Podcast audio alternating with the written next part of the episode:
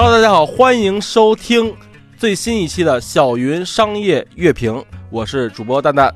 我是小云老师啊，先给蛋姐的听友来普及一下啊，为什么是有这么一期节目？是因为有一天呀，我在喜马拉雅上听节目，然后我听见有一个也是创业类相关的节目啊，就像单口相声一样，叫小云商业时评。呃，所以呢，我听那节目就越说越兴奋，越说越兴奋，而且说的都是咱们互联网圈的事儿，所以我就说这个背后讲事儿的人到底是谁呀？我就去查了一下，一看还真了不得，是一个北大的一个教授，然后我们特意去。辗转反侧去在他们的节目下留言，然后跟老师终于见上面了，就见到今天在坐在我面前的小云老师。您可以先来一个简单的自我介绍。嗯，各位听友大家好，啊，我是小云老师，我呢是北京大学的教授，然后我在这个北京大学工学院的工业工程与管理系任教啊，也挺多年了。嗯，我个人呢做的这个方向呢主要是企业运作管理。今年大概四五月份的时候，我就觉得。呢，以前因为给很多企业也做过咨询，也在这个互联网圈以及在实业的这这边呢，也做过相对多的这个咨询的工作。嗯，那在这里边呢，我就发现，哎，其实有很多很共性的一些问题。没错。但是呢，你会去这个网上去看呢，其实好多人啊，都把这件事情当得很严肃的一个话题在讲，然后这个所有的创业者看得云里雾里。我就萌生了这么个念头，就是说，能不能把这些商业模式啊？像这些真正大家想要去掌握的一些知识点或者观点啊，能够以一种相对轻松的一点的这种形式，哎，跟大家做一个交流。从那个时候起呢，我就开了自己这一档节目啊，管它叫小云商业时评。我自己管这个东西呢叫商业单口相声。对，啊我觉得也差不多，这个定位是合适的。啊，是的，是的，在这个里面呢，主要是以一个比较轻松幽默的这种形式，对现在的这个互联网圈啊、实业圈啊的一些项目，还有一些事件吧。啊，进行一些点评。这次也是非常高兴啊，能够跟那个蛋姐创业一起在这里一起来做这档节目。蛋总也是在这个创业圈也是做了很多年的工作，然后给那个小微企业做服务也做了很多工作。我我跟您我跟您比起自惭形秽那种，你知道吧？所以咱们长话短说，就是我觉着啊，就是之所以把小云老师请来，我是希望用每个月去解读一下当月发生的一些有意思的事儿，所以正好又跟那个小云。云老师的时评所遥相呼应，咱们做一个月评，就每个月来一次，是吧？啊，没问题，没问题。好，那咱们这个月啊，因为已经是十月的尾声了嘛，所以其实发生了还不少的事儿。第一个事儿，您不知道最近刷没刷屏啊？就是有一个麦当劳变金拱门事件，反正我这儿是刷屏啊，肯定是，肯定是。哎，金拱门啊，大家这个看了以后，这个心里各种澎湃啊，是说这麦当劳都能到金拱门，肯德基是不是应该叫开封菜啊？没错，所以我我有一点很不理解啊，就是说好好的一个名字为什么要改呢？这个呢，其实啊是有历史。啊，有历史的，我先稍微讲一点点历史啊，就是说这个金拱门这件事儿啊，也是最近爆出来的。但是呢，这件事儿啊，其实啊一点都不新。其实，在这个一九九几年，然后到两千年初的这个时候，嗯，这个各种的这个金拱门这个名字已经都在这个工商备案了。这事儿哎，对，早就注册了。只不过呢，这个大家看到的这面上，哎，都是麦当劳，哎，这是其一。这个其二呢，就是说今天我们说啊，这个麦当劳中国变成了这个金拱门，那。是不是意味着咱以后看这 Big M 下面就不是麦当劳这仨字儿？我就喜欢金拱门，哎，金金拱门快餐是吧？这个也不是啊。这个麦当劳呢，前两天啊也出来澄清这件事儿，说那个就是我们啊是把这个麦当劳中国，哎，这个公司的名字，哎是变成，但是呢，出现在各位消费者面前的，哎，大家每天去点餐的，哎，这还照样还叫麦当劳，哎，这没什么问题。但是它图什么呢？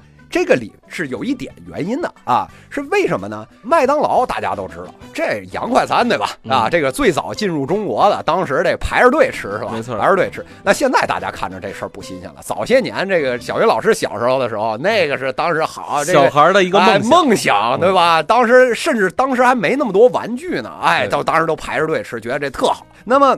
但是呢，麦当劳在进入中国以后这么多年来，他发现有一个比较大的问题，就是它的本土化其实做的并不是特别好。我当然，我们已经看到，就是麦当劳进入到中国，今天它从最早的跟美国基本上完全一样啊，到今天为止，你看里边有各种各样就是中国特色的一些，还有饭了，哎，还有饭啊，各种各样的玩意儿。说这个人都是都调侃嘛，说这个肯德基的汉堡和麦当劳的这个鸡块都特好吃，是 啊，对，所以都做了一些调整。但是呢，从整体来看，那么麦当劳它本土化其实还是遇到了很多问题。所以呢，在面临这些问题的时候呢，实际上。我们的中国的这个中信资本就进入到这个里边来了。在目前的投资的这个格局里面呢，目前中信系大概是占了这个所谓的金拱门，就是麦当劳中国，就是百分之五十二的这个控制权。然后麦当劳呢自己现在占了百分之二十，还有一家叫凯雷啊，占了百分之二十八。那么基本上意味着呢，就是中信现在已经成了哎麦当劳中国的这个最大的这个持有者，就像肯德基的百胜，哎，对对对对对。那么一旦变成了我们就相相当于是说中国自己的这么一个企业了以后呢，它在本土化、在扩张的这些层面就可以有很多的作为。那么这里面呢，就是麦当劳马上就要开始这种大规模的扩张啊，从它的这个新闻稿里可以看出来。那么这里面就涉及到这个特许经营了。我想这块儿。这个蛋总，您应该是这个专家了，没错，您讲两句。但是其实从中国特许经营法来说啊，就是它只要达到的是两店一年就可以了。但是其实麦当劳进中国之后已经有上百家店了，我在这块还真的不太理解的是，麦当劳变成一个金拱门之后，它会对特许加盟有什么样本质性的改变？我现在能从这个您刚才说的那个有一个地方是可以能联想到的，就是说它的背后的大股东变了，嗯，所以导致的是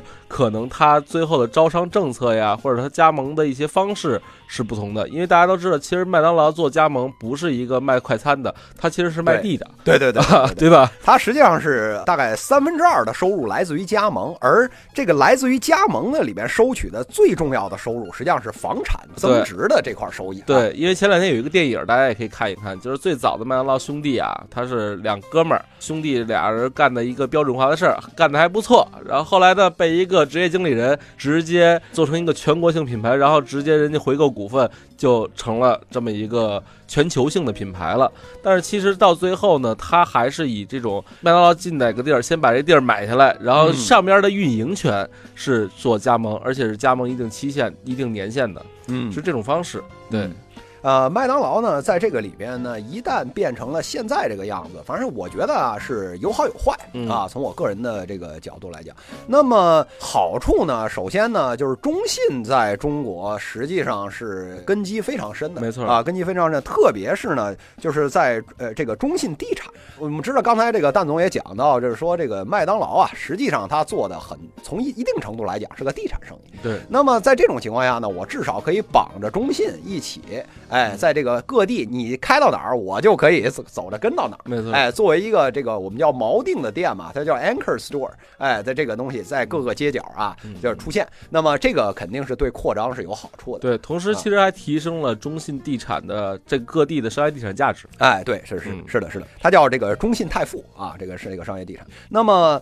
不利的一点，我个人现在能想到的，一旦你变成这种啊特许经营加盟的这种形式，那么我们知道这个麦当劳本身它的这个最强的，实际上是就是说除了地产那一块啊，最强的是它的供应链啊，是标准化呀，什么这个做的非常非常好。然后拿那个土豆为例啊，就是他对那个你这土豆啊，从哪个土地上长的，你浇什么水，你什么环境，你什么品类，你的大小，这个土豆，哎，人家都有要求，所以。所以呢，在这种严格要求的这种情况下呢，其实麦当劳在中国的这个市场上，它的扩张的这个速度跟肯德基相比，实际上是远远不如的。嗯，那么当我们现在今天把这事儿放开了讲，说我们要在未来几年中可能要大幅增长这个东西，那么它。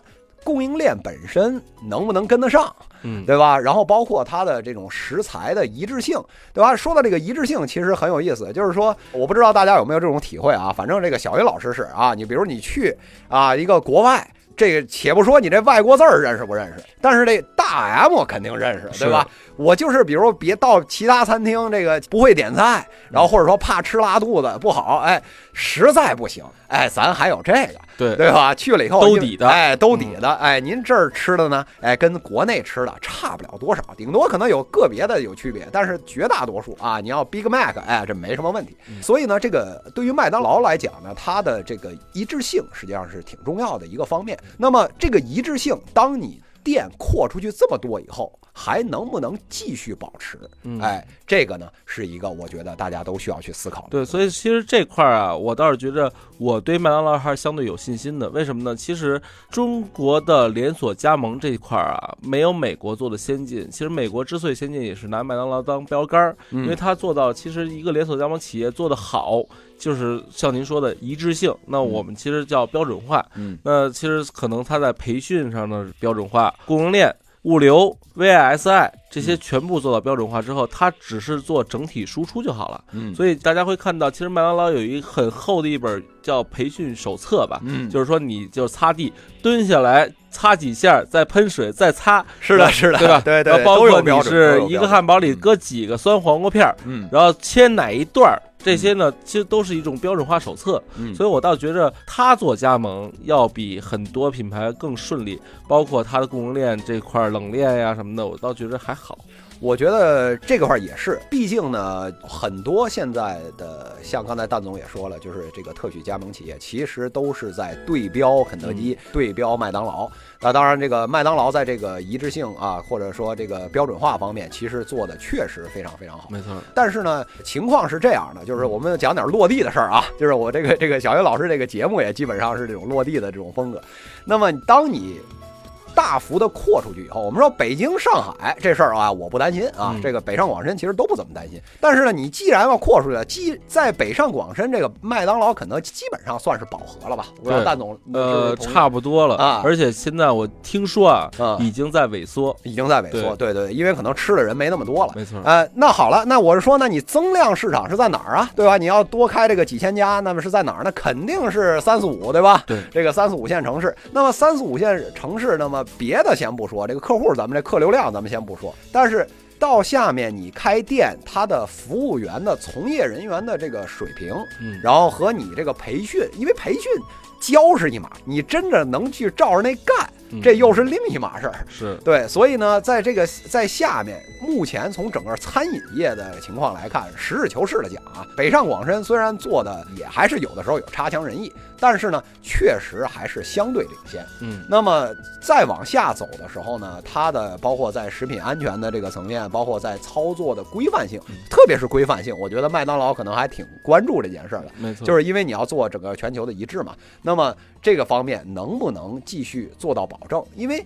程序是死的，没问题，但是人是活的。对，对你到底是谁来做这件事儿，然后包括你的店长管不管得住当地的这个人，是吧？这个里面其实都是给我们提供了一个很高的要求，或者说一个巨大的挑战。没错，所以它其实现在很多的公司是怎么做呢？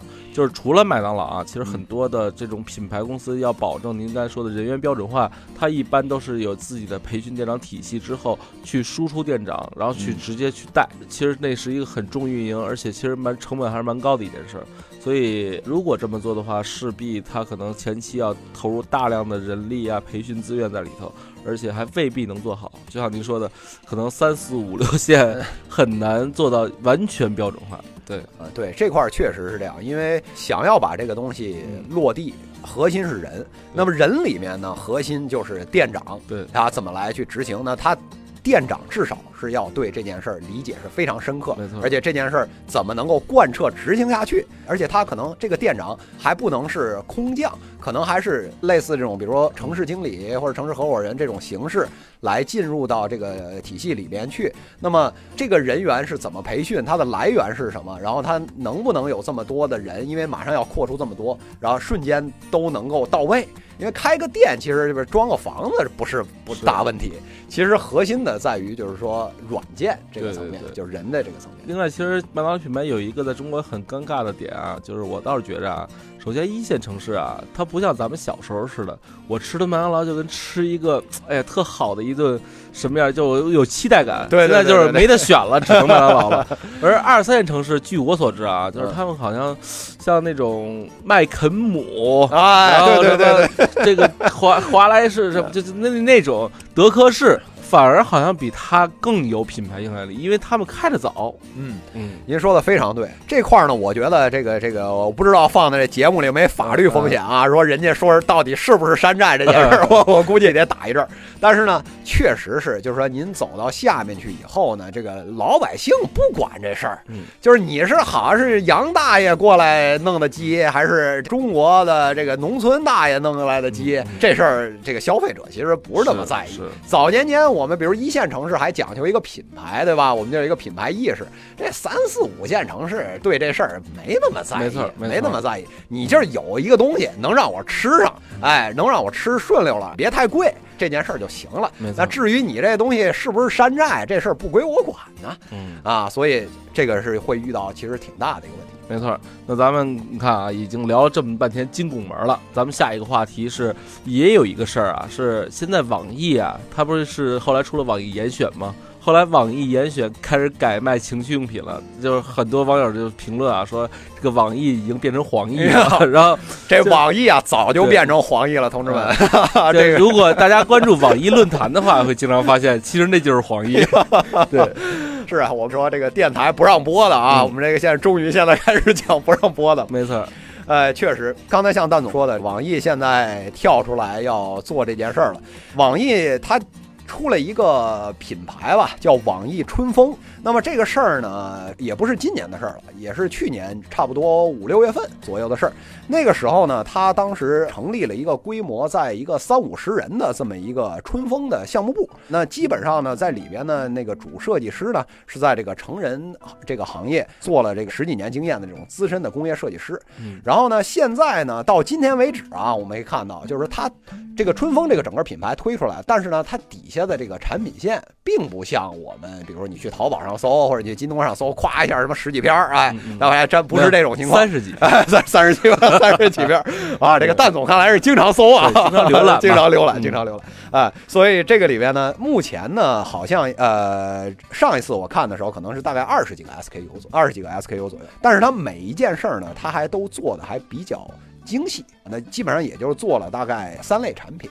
安全套，然后这个按摩棒和飞机杯，基本上这是主流了。嗯，基本上是主流。它还是要做一个标品化的，然后可以大批量复制生产的。对，是的，一个是标品化的问题，一个是呢，就是你现在啊，就是这个，咱们先抛开这成人这事儿不说啊，嗯嗯，这咱们先看看这个，就是现在市面上什么好卖？这个市面上什么好卖呢？就是那个 MUJI，这个是好卖的，是是是，哎，这我们叫性冷淡风是吧？这个这个这个好卖。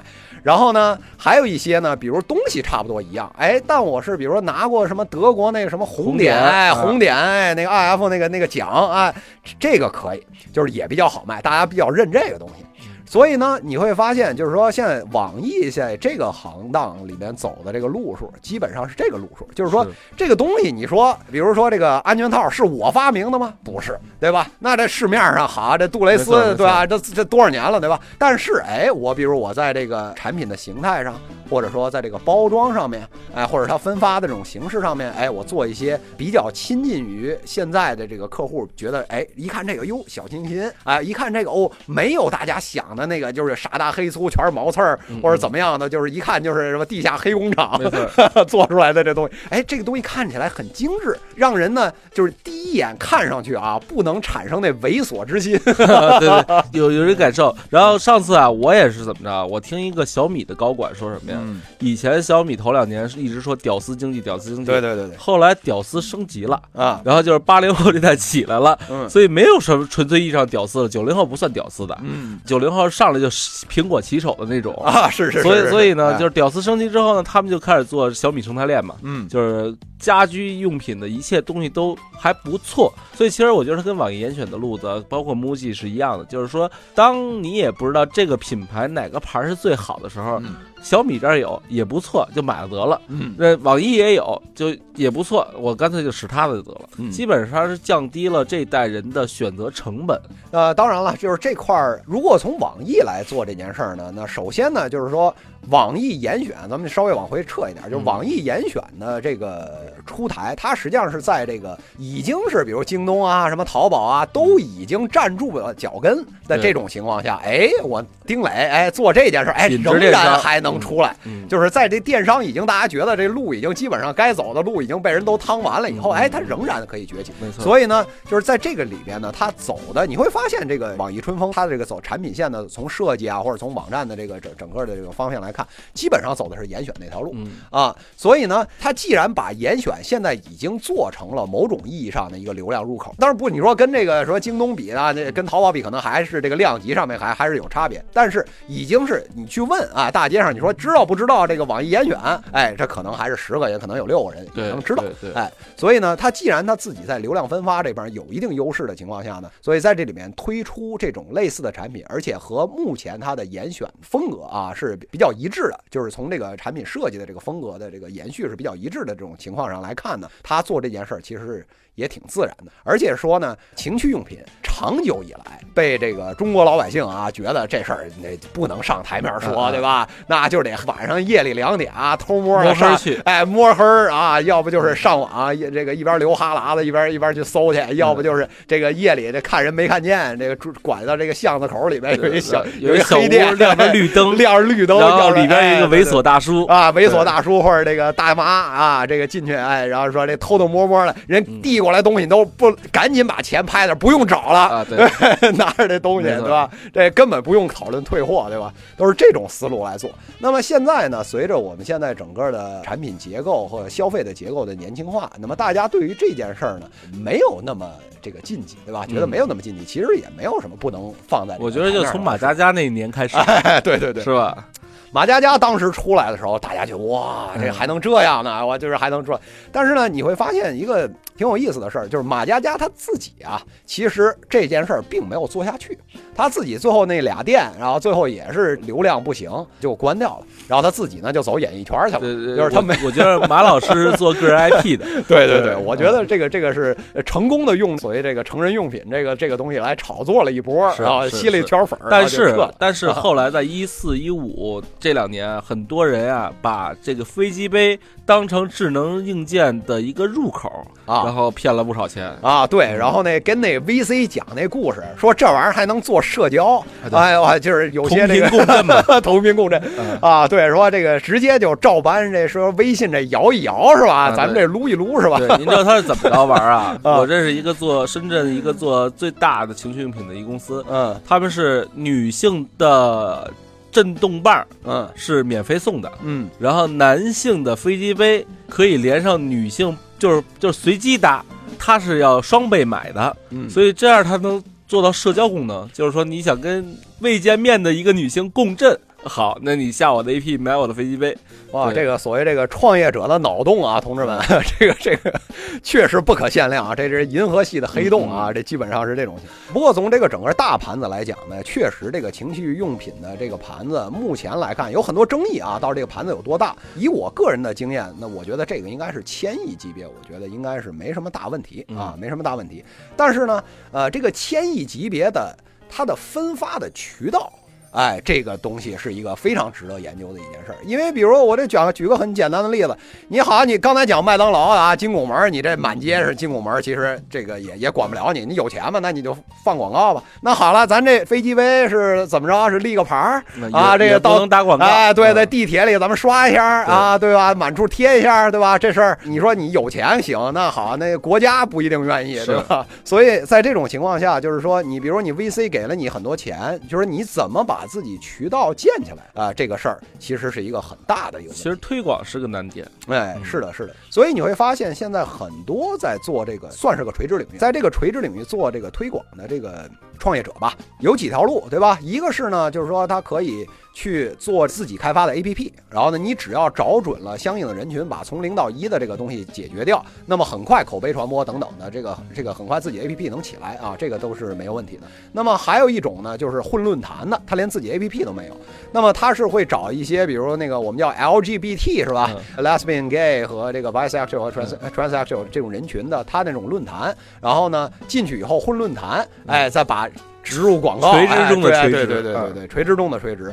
然后呢，这是一条路。这两年可能这方面少了，但是早年间还有一种呢，就是说大家在浏览那些比如玄幻小说这个网站，然后你看那上面和下面都有那个闪来闪去的那个条儿啊，对对。对，那个那个东西是说站长联盟、广告联盟的那种东西，在那块儿投放，这早年间还是一个非常非常那个好的这么一个渠道，转化率也很高。嗯。啊，这两年呢，这个渠道由于网上流量的这个越来越贵啊，这个这个东西呢慢慢有所衰弱，但是也不失为一条路啊。目前大家都在趟。其实从现在看来啊，就像您刚才说，就三种渠道是主流，但是你会发现还是不够以足以支撑一个品类真正能做大，嗯，是吧？对。您说的这其实是个问题，就是在这个成人这个行当里面啊，其实它的实际上是一个长尾行当，就是它里面有各种各样的各东西，什么都有。那么包括现在我刚才讲网易嘛，就网易的春风，它想做的这种方式呢，就是基本上跟小米当年的这个做这个小米手机的这个方式一样，就是。爆款就是海量哎，海量爆款。你说你说 SKU，我不跟你拼 SKU。你说你说你有三千个，那好没问题，我就二十个。那但是我这二十个呢，每一个我都把这个性价比调得很好，然后把这个设计方面都搞上去，然后能把这量爆起来。没错，哎，这个是我觉得网易现在在做这件事儿的一个思路。但是您觉得它背后的逻辑呢？就是卖货吗？还是通过比如海量之后能干嘛呢？我目前感觉还是卖货的路。这这个东西，当然你说能不能讲啊？就是说怎么社群啊啊什么什么，再再搭着这东西再点卖点。社群好像很难起来，对，成了一新的陌陌的一号，对对对，是吧？是啊，我们说不定说不定我们再造一个陌陌，做点社交什么的。但是 但是这事儿后面就不让播了，你知道吧？所以，但是呢，目前来看，即使是他把目前的这个价格。根据他们自己来说，他们已经做到，就是说国外的同类产品的三分之一的这个体量，那么仍然可以，就是说在里面还是有利润，而且利润还比较大。那么这是成人用品的一个比较典型的这么一个特征。所以呢，仅仅是靠着赚货这件事儿，只要你能做成爆款，那么在赚货这块做的这个钱已经足够。我觉得是这样。对，嗯，那就好好卖货。那第三个是这样啊，过两天就马上双十一了。这个双十一这不是快到了吗？然后就提出了可以有大量的共享快递盒，可循环使用千次。您怎么看这个这个问题？为什么会有这样的东西？这个呀，其实是我觉得我们这两年的这么一个。痛点吧，但是呢，从另一个角度来讲，实际上是展现了吧我国的这个这两年这个这个电商事业的这个蓬勃发展，是 对吧？马老师救活了一个行业，对救活了一个行业，不止一个行业，其实对对对啊。那么这个里面呢，你看我们一七年数据现在没出来，一六年呢，这个中国的这个快递业务量啊是大概三百一十二亿件，根据这个白皮书，那么这个。每年人均的这个快递的使用量二十三件，那这所以呢，就是说大家各位啊，回去看看什么女朋友啊什么之类的，这各种剁手党啊，这里边到底贡献了多少，可以跟这个平均值来对标一下。对，那么这个如果从这个包装箱来看啊，一五年的时候，中国大概消耗了将近一百亿个包装箱，那个胶带啊，就是那封箱那个胶带，那个就是大概是将近一百七十亿米。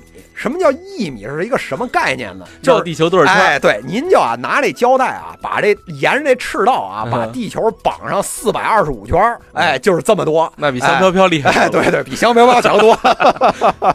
您想啊，就是而且我们就是从另一个角度，比如我们从重量上，你说小箱子啊，咱们零点二公斤啊，这算这个小箱子。那么这些快递啊，如果就是这么一折算，你算出来差不多呢，得出这个将近五百多万吨的废的这个包装盒。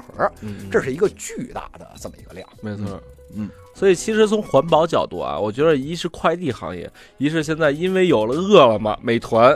这个外卖行业也是这个问题，就是它这每天产生多少个吸塑的也好、塑料的也好的这个快餐盒是废的，哎，然后这个快递是废的，对，您说的这个其实也是一个很大的问题，就是说。咱们就光看纸，这塑料其实问题更大。就是这个纸，就光纸啊，这瓦楞箱这个大概四千六百万吨，那个你这个全球三分之一，实际上你现在看这个比例，实际上是全球三分之一的这个东西都是我国一个国家给用的。那么这个相当于呢七千二百万棵树。那也就是呢，小兴安岭啊，到今天也就是大概一百六十万棵。那你说相当于多少个啊？大家就可以折算折算。刚才这个蛋总也说了，就是说这个塑料盒子那是问题更大。有点良心的企业给你所谓的什么可降解、可回收的那个那个盒子，那盒子其实不便宜。但是你如果但凡你比如说你说要真要图便宜，那咱就找那最不能降解的那个，那是便宜，对吧？但是呢，那个东西对环境实际上造成了巨大的这个损害。像我们国现在这个美团。啊，什么饿了么？啊，在这里边，你说这人是算算是人作恶了吗？我也我觉得不能说是，但是呢，从另一个角度，这个企业做到一个规模上面，特别是对于中国这种十三亿的人的这个规模，到这个规模，你做这个规模的生意，我们就不得不去谈一些社会责任的这种这种问题。你像这种纸，你消耗了这么多，你看我现在这个前两天我刚从这个出版业得到消息啊，咱们先把这个快递也放在一边，就是出书这纸价现在啊涨了百分之四十，你说为什么涨啊？那是因为我们家哎这。其实还不是，就是说我们现在大家都说这个北京的这个同志们特别有感触啊，觉得啊这雾霾啊，这哗这这每天啊喘不过气儿了。好了，你想没有雾霾吗？有的是办法，怎么办啊？那个这个把这个环保搞好，对吧？那那什么对环保影响最大？厂啊啊，就是厂，对吧？什么厂影响最大呢？其实造纸厂影响特别大，一个是水，一个是排放啊，这个这个影响都很大。那好了，那就是你要想这个青山绿水，那好了，那这个小的不规范的，这排放不合要求的，该关得关。对吧？那好了，你既然该关得关，那只让合格的干。那现在这么一关停以后，你会发现，哎，就剩那么几个大厂，没错，没错，就他们合规，就合规。那好了，那你底下都不让干了，就这几个大厂可以干。那现在你去找人大厂，你说说这个一吨多少多少钱，然后你还想跟人议价，人家根本不跟你议价，还不让单都。对，您说的非常对，就是好，我这儿这下明年这年底之前，您就不用跟我说话了，我就是开足马力，我未未必干得完。是好，整个纸价上升了百分之四十。那我问你，就是说这些东西，比如说你冰箱做出来，你要送到消费者手里，你包得包一下吧？啊，你这个快递你得包一下吧？所以为什么我们现在出来说要做这种快递的这种数量哎可这种绿色的这种物流？实际上它一次，如果你用这种快递盒，它一次使用的成本基本上是两分啊，差不多是这样的。而且呢，它做这个箱子呀，就是这塑料箱本身，它也用的是这种可比较可降解的这种塑料。来做的，当然不是所有的产品都能放得进去啊，这这咱们确实也承认。但是呢，相当一部分这种小件儿啊，这种小件儿，比如一小盒子里面装点什么，这种东西放进去是没问题的。对，所以在这种情况下呢，您这个双十一啊，在家门口正好碰上快递员的话，你会会发现有一部分快递啊，他们就是开始拿这个塑料箱子，哎，给您打开，把东西您拿走，盒子盒子我给收回来。对，哎对，其实在这块儿呢，就是说从。环保的角度，这个肯定是有利的。当然这个是不是得从国家层面上去下？因为您看啊，比如说您要是一个淘宝卖货的，您不得在这个包装上再包一个东西，然后再给顺丰，顺丰再拿这个。其实还是最外头那层包装，顺丰给提供的嘛。它里边这个使不使珐琅纸，还得是靠政策或者是靠什么强势机关引导嘛？哎，您说的非常对。所以呢，在这个里边，那么。京东，因为他们物流是自控的，所以呢，京东在这里边有一个专门来发这种可降解的塑料箱的这种我们叫绿色的这种仓。那么包括菜鸟现在也说，他说虽然我控制不了所有的这个仓都得这么干，但是呢，啊，会有一些呃集中的一些仓，然后对某一类的产品现在已经开始试点这种这种相关的这些东西了。那么确实像您说的，就是说这个得从国家层面再进行规范。那么。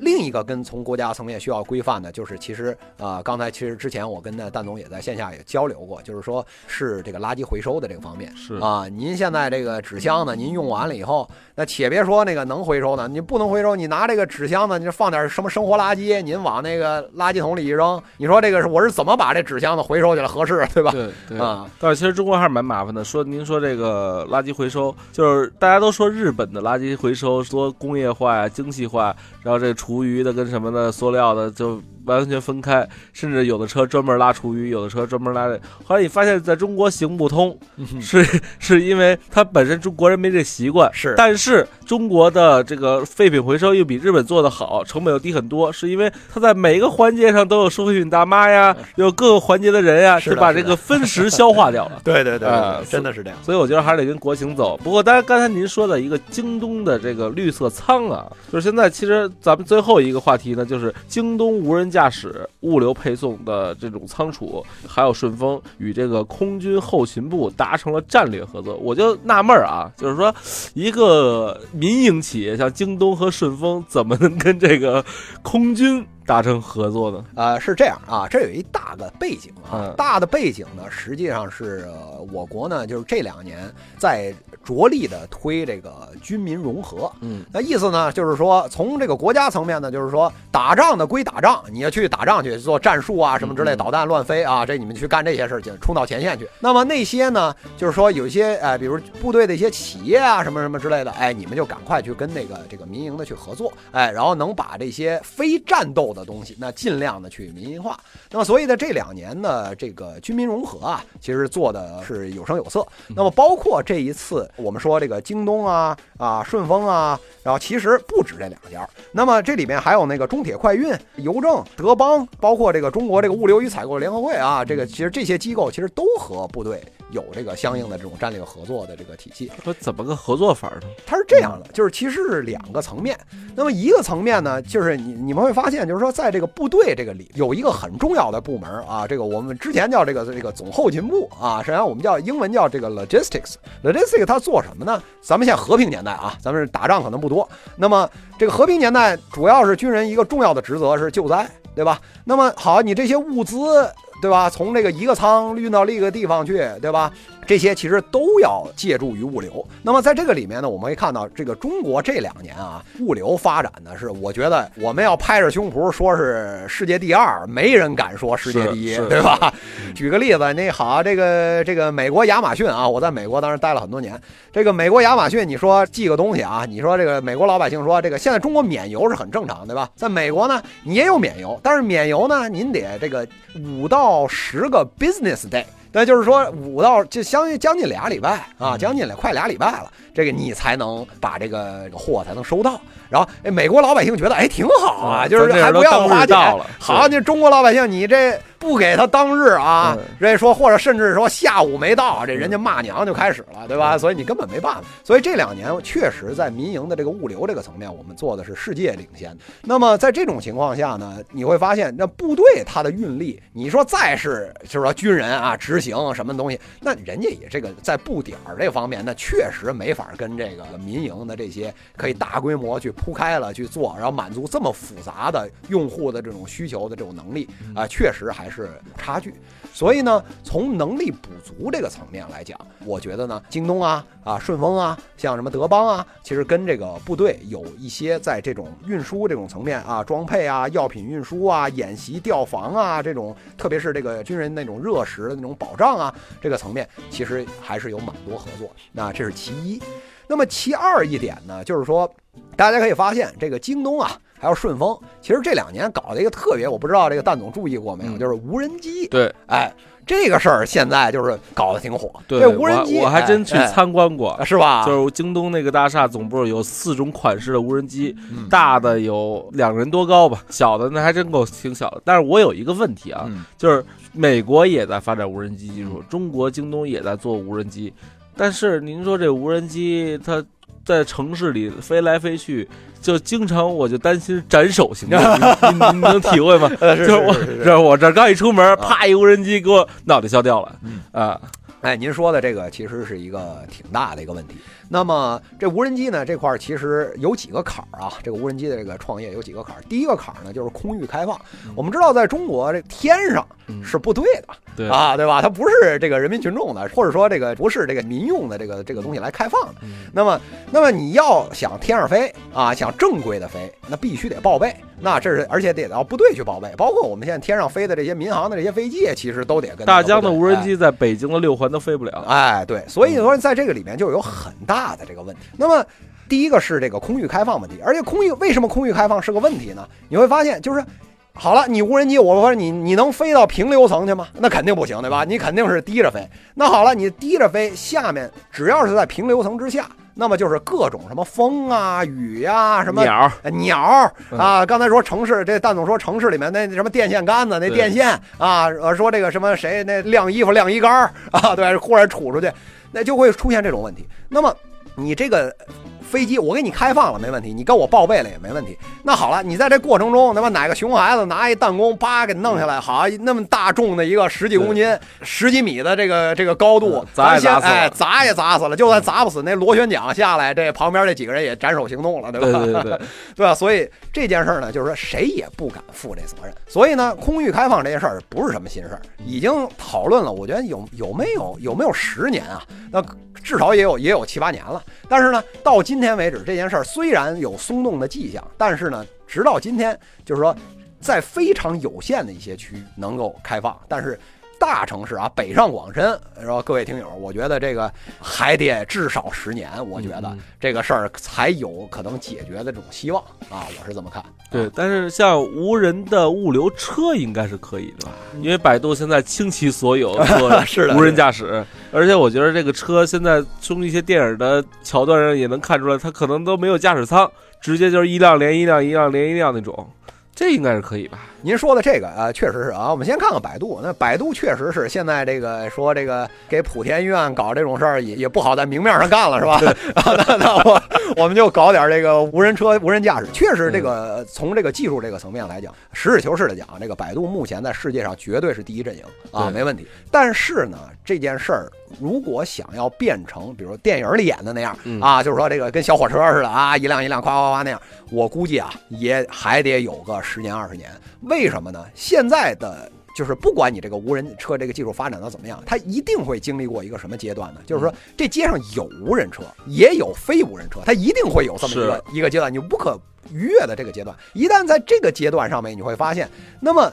如果你在车的这个技术上如果不足够完善的话，你这个街上的这个情况太复杂了。你这好像北京，其实你说老是人说啥北京是怎么样怎么样开车不好，你去那个二三线城市你去看看，那不守交通规则的那个 那那比北京严重多了。那么在这种情况下，你的车都能够反应，这是第一个问题，就是技术层面。第二个问题就是说，你说不出事不出事，你确实能把那交通的概率给我降下来，但是你开的是货车。